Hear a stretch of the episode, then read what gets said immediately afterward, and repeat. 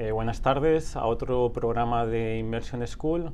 Hoy tengo el placer de compartir el tiempo con Jordi, que trabaja aquí en Silicon Valley por más de 10 años y es un experto en temas de inteligencia artificial, que va a ser el, tema que tratemos hoy. Entonces, bueno, muchísimas gracias eh, Jordi por estar aquí hoy con nosotros. Muchísimas gracias por invitarme. Es un placer estar aquí. Entonces, quizás podamos empezar el tema de hoy con qué es ese tema de inteligencia artificial que, se, que sé que se viene escuchando por mucho tiempo.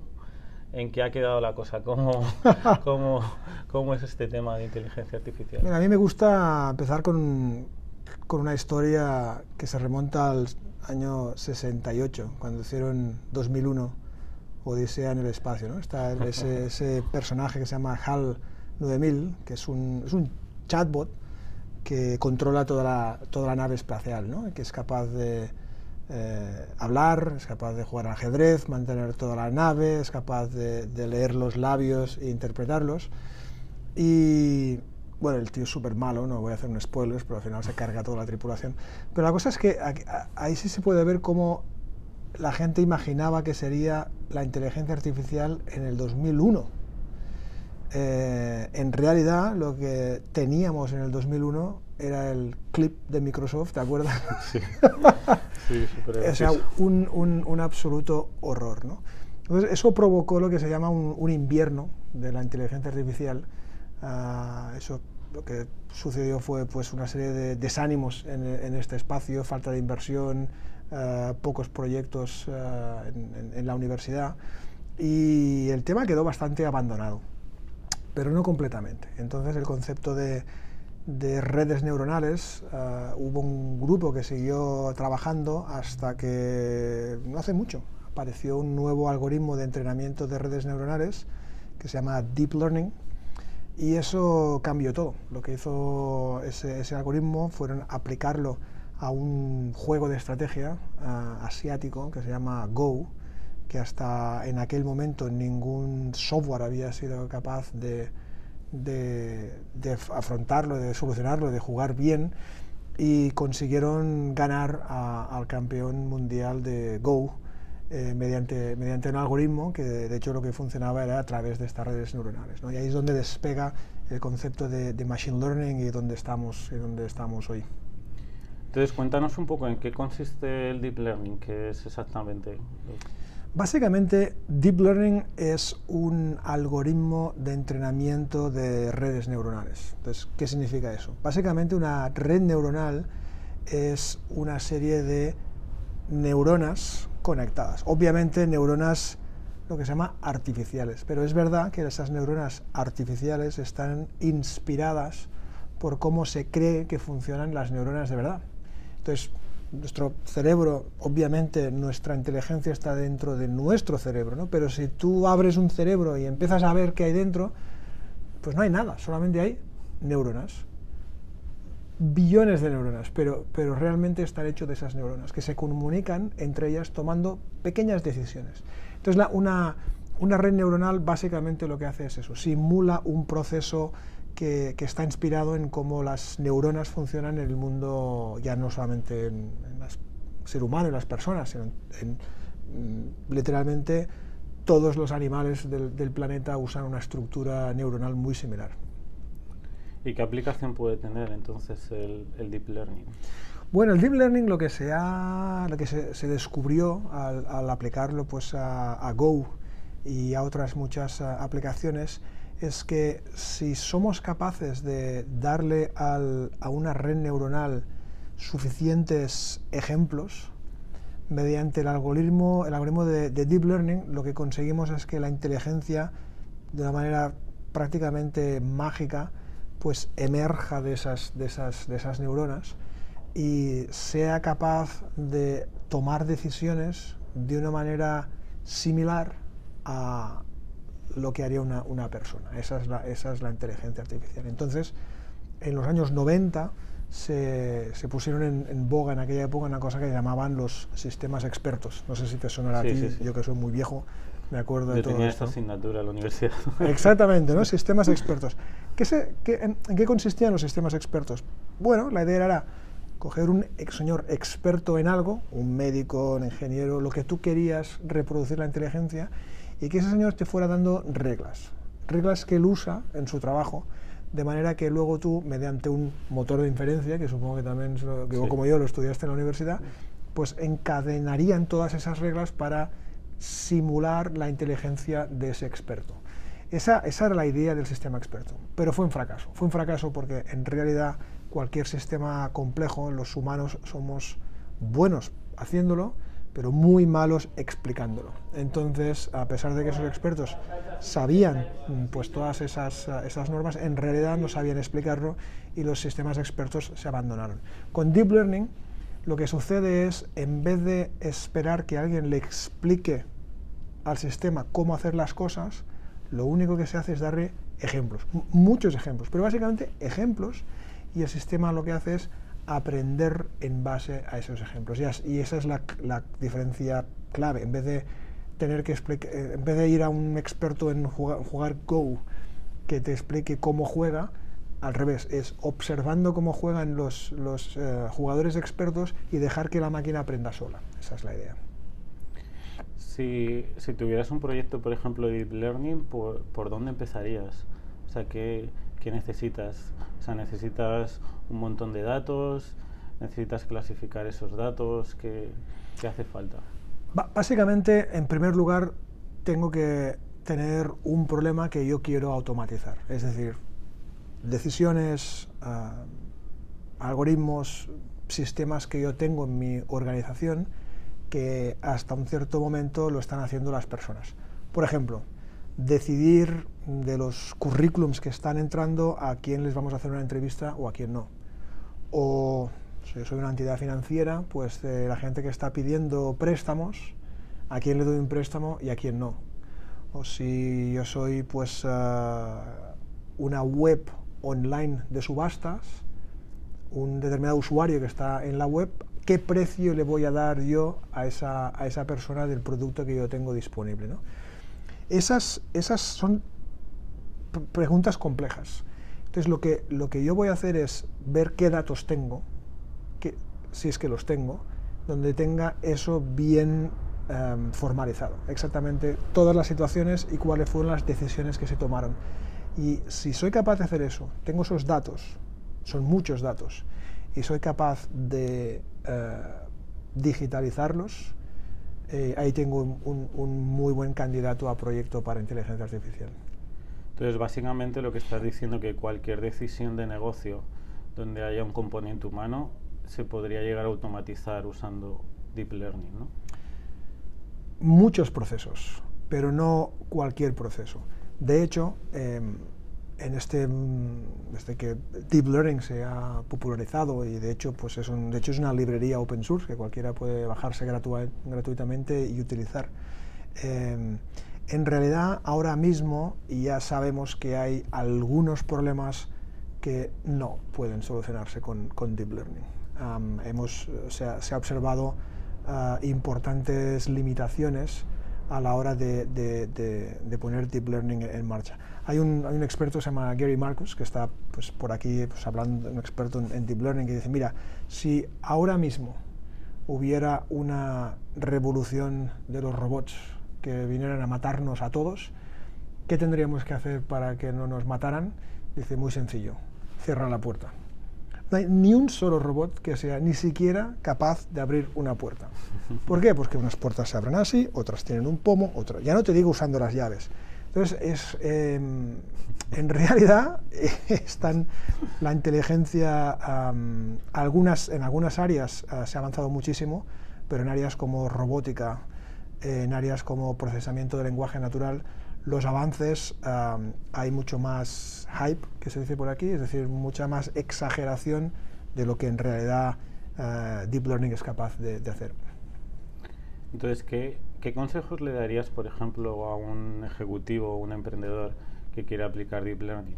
Que tendría que empezar por lo que tú has dicho hace un momento, ¿no? Pensar qué procesos le gustaría automatizar o, ¿O cómo, crees que Sí, básicamente eh, cada caso es, es, es, particular.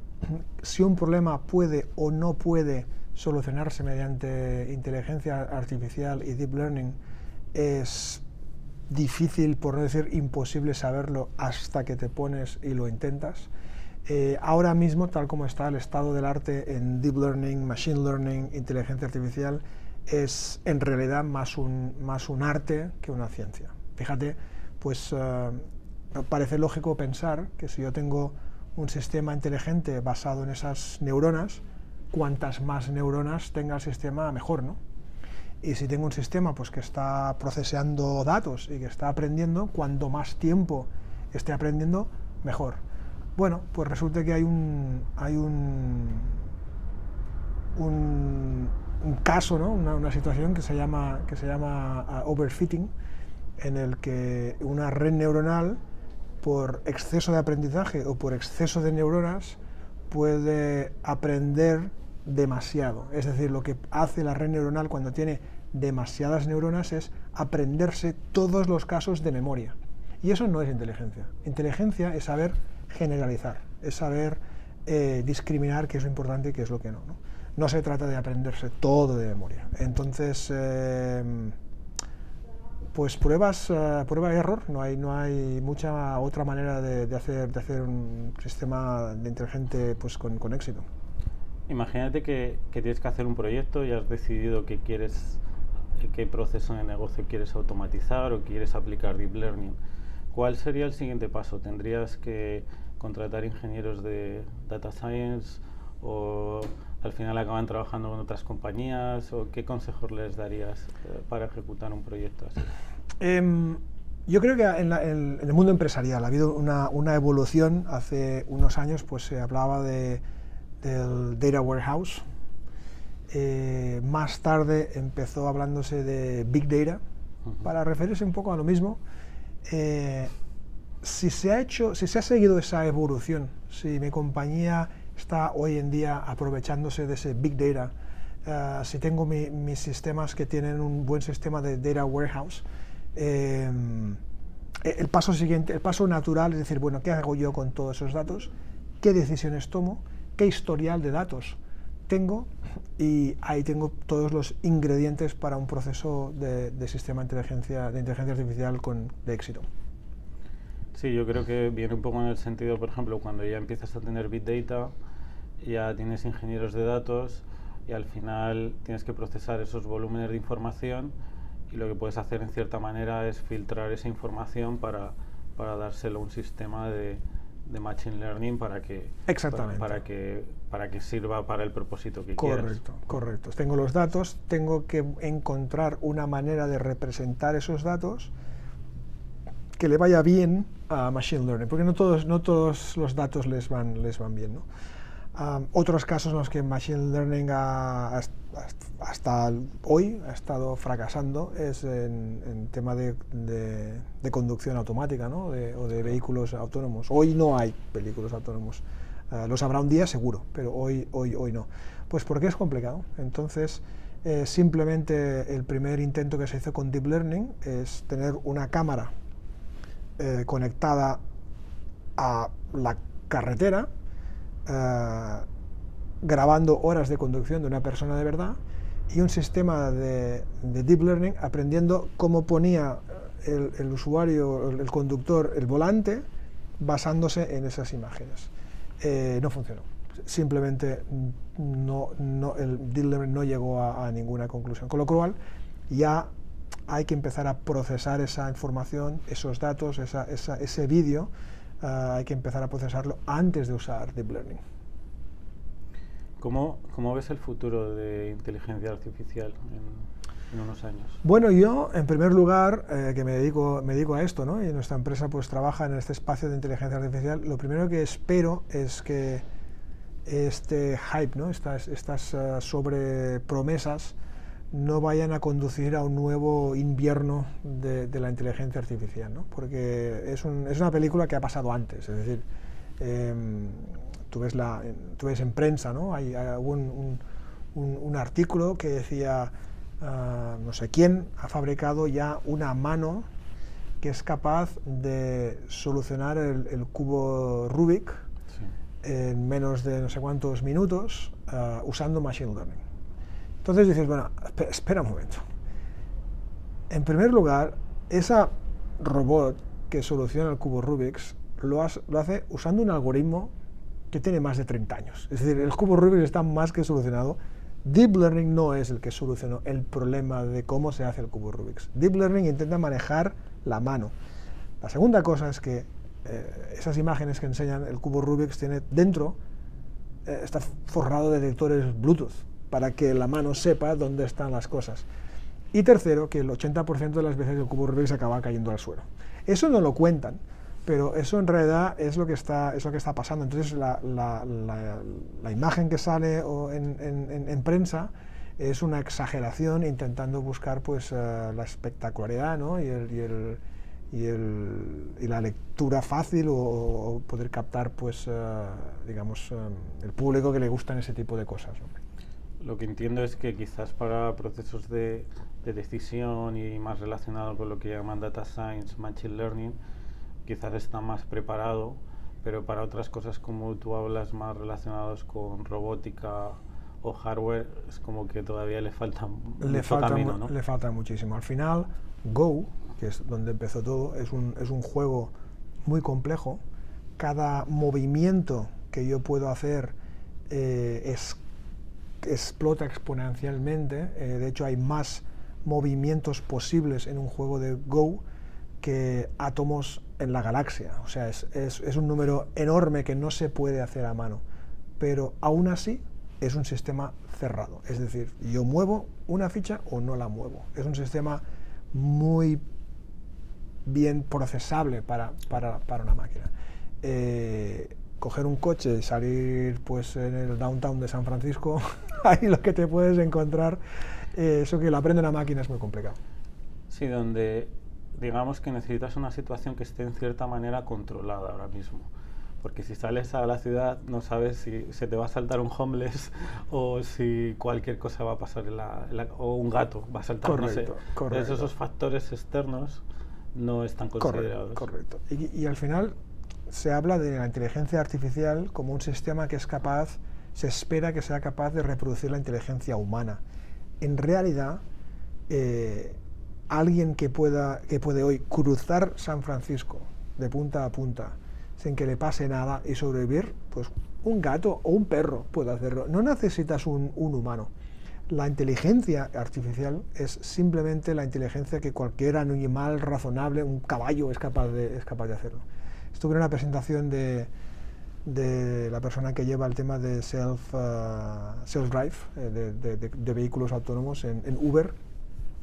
Dije, mira, aquí lo que, es, lo que queremos recuperar es lo que existía en el siglo XIX, que es que pues un señor se iba a la tasca de- de- del pueblo, eh, pues be- bebía sus vinos y tal, acababa completamente borracho, se subía al caballo y el caballo le devolvía, era el caballo el que le devolvía y le, y le y le llevaba a casa, ¿no?